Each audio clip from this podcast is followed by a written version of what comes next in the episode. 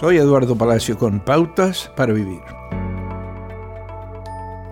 La expectativa de vida de los seres humanos hoy en día es eh, de 72 años.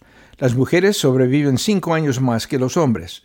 El poeta Philip Larkin imaginó cada década de la vida como si fuera un día de la semana. Si nacemos un domingo por la mañana, en sentido figurado, llegará al final de su vida el siguiente sábado por la noche. Si actualmente tiene 30 años, estaría viviendo en un miércoles. Al depositar nuestra fe en Jesús, no debemos temer el fin de semana, es decir, la muerte, incluso si llega temprano, pero tampoco estar ansiosos de que llegue. Debemos lograr un equilibrio entre el uso estratégico de nuestra vida.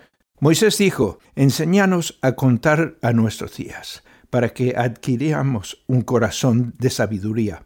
No podemos asegurar el curso de nuestras vidas, pero es sabio contemplar y prepararnos para vivirla. Según Jesús, esta preparación no debe centrarse en el beneficio individual.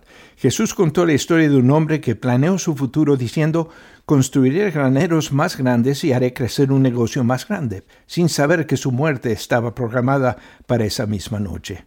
Dado que sus planes solo lo beneficiaban a él mismo, no significa nada después de su muerte.